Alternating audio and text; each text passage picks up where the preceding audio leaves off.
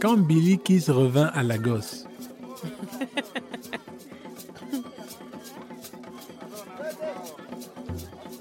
Je vais vous raconter une histoire. Ça se passe dans une petite ville qui grossit à vue d'œil. Eh oui, 300 000 habitants supplémentaires chaque année. Capitale de la mode, du cinéma et du business débridé. Construite sur une lagune en bord de mer, sur la côte ouest de l'Afrique.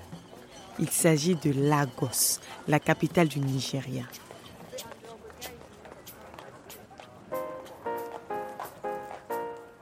Je m'appelle Billy Kiss et je suis la dernière née d'une fratrie de quatre filles. Mon père, devenu tailleur en ville, était agriculteur avant et avait décidé de quitter le nord du pays instable politiquement. Quand j'étais petite, on vivait dans un quartier pauvre de la ville, non loin de la lagune. Maman, qui avait un sens commerçant aiguisé, avait commencé à développer son activité sur le marché et elle commençait à bien gagner. J'avais 5 ans à l'époque et je dansais et chantais toute la journée, ce qui faisait rire mes sœurs et les clients de la boutique de tailleur.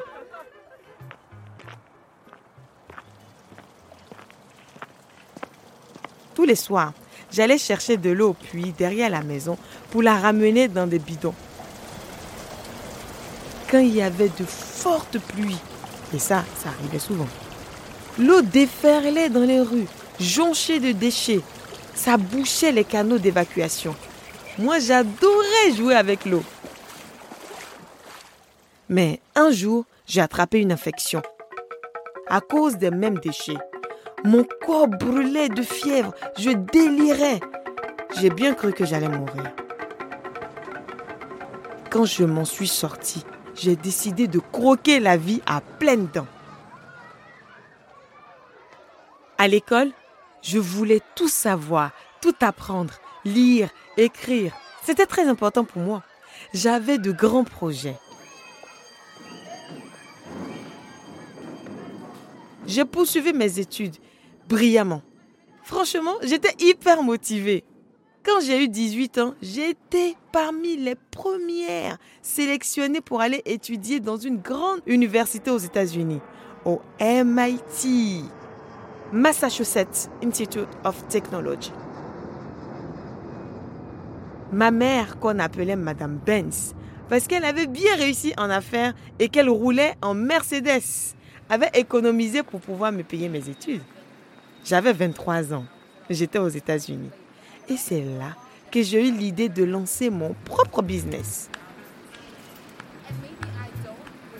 J'allais revenir à Lagos et aider mon pays. Mais d'abord, il fallait convaincre les financiers. J'avais super bien préparé mon discours. Au Nigeria, on compte 70% de pauvres. Et un des plus grands problèmes, c'est les déchets. Avec les pluies de plus en plus fortes qui déferlent dans les rues, les canaux d'évacuation se bouchent et ça donne des maladies. J'en sais quelque chose. J'ai failli mourir quand j'avais 5 ans.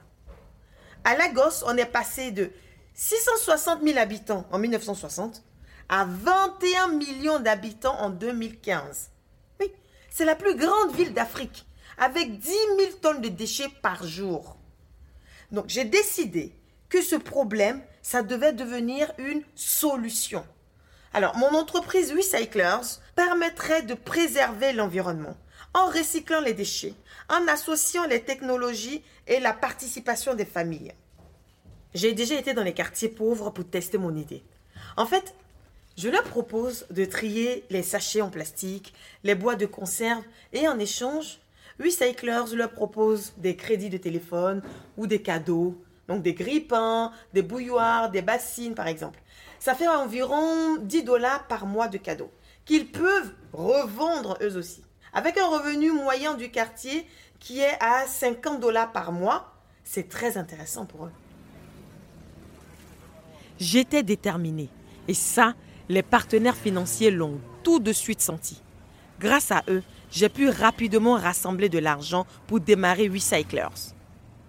Pour ramasser les déchets, j'ai négocié avec un partenaire la fabrication de 25 vélos triporteurs que j'ai confiés à de jeunes collecteurs comme Samson. Tu t'appelles comment? Samson. Et toi? Billy Kiss. J'ai l'impression de te connaître. Uh-uh.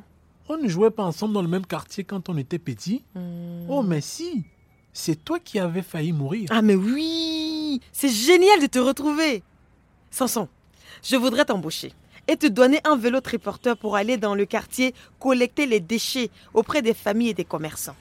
Tu iras là où les camions poubelles de Laouma, l'entreprise de déchets de Lagos, ne peuvent pas aller. Et je te propose un salaire régulier de 125 dollars par mois. Tu es 125 dollars par mois? Et sans retard de paiement, hein. Je sais que c'est très rare par ici, mais je te promets que tout se passera très bien. T'es une sacrée entrepreneuse, toi. Allez, marché conclu. Marché conclu. J'avais aussi réussi à passer un deal avec Laouma, qui a mis à ma disposition des entrepôts pour stocker des déchets collectés. Avec mon associé, j'ai aussi développé un logiciel pour collecter les informations et envoyer des SMS directement aux familles. Enfin, j'ai signé un accord avec une société qui allait me racheter les déchets plastiques pour fabriquer des billes de nylon pour les vêtements, pour remplir des matelas et les oreillers.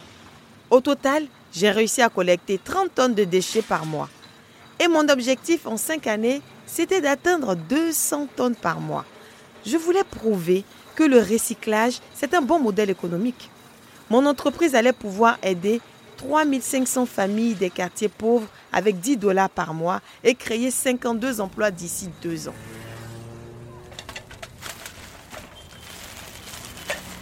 C'est pas, c'est pas, c'est par les bouteilles.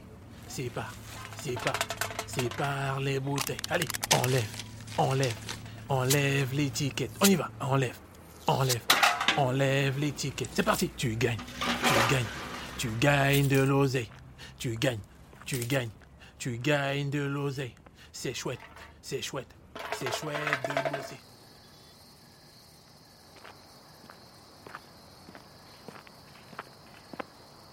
Je peux te raccompagner? Bien sûr. Ça se passe bien alors? Oui, ça se passe bien. Je te remercie de m'avoir donné ce travail. Tu sais que tu m'impressionnes. Ah bon? Pourquoi? Mais c'est fou ce que tu as réussi à faire. C'est quand t'es une femme, t'es obligée de te battre deux fois plus qu'un homme dans ce monde. C'est vrai, surtout dans notre pays, où les femmes doivent rester souvent à la maison. Mais pour nous les garçons là-haut, c'est pas facile non plus. On nous dit qu'on doit être des hommes virils, courageux, durs, sans peur. On nous dit qu'on doit gagner l'argent, inviter les filles, les protéger. Tu imagines, Billy Kiss, la pression qu'on nous met? Ah, t'as raison. Et nous, les femmes La société nous éduque en nous demandant de nous amoindrir. Ma fille, tu peux avoir de l'ambition, mais pas trop de... Heureusement pour moi, maman était une féministe et engagée.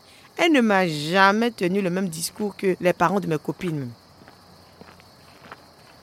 Moi, je fais le rêve qu'on éduque nos enfants autrement, comme ta maman l'a fait pour toi.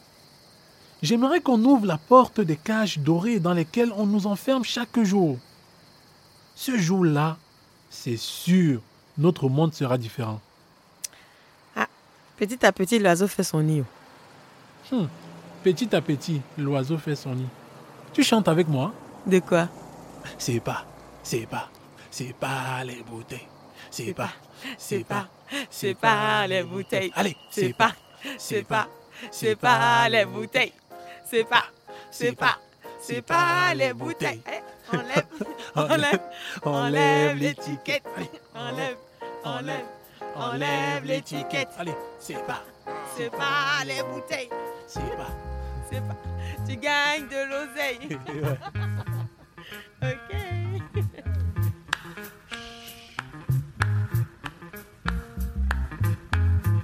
C'était Quand Billy Kiss revint à Lagos. Ce podcast a été produit par Ygraine d'Images pour l'Agence française de développement. Avec Isabella Maya, Steve Lorcy. Ambiance sonore, Kylian Fanget. Prise de son, montage et mixage, Simon Pochet. Production Cécile Courrèges. Adaptation et réalisation Leslie Menahem. Ce podcast a été adapté des contes de l'exposition Né quelque part, écrit par Ars Anima.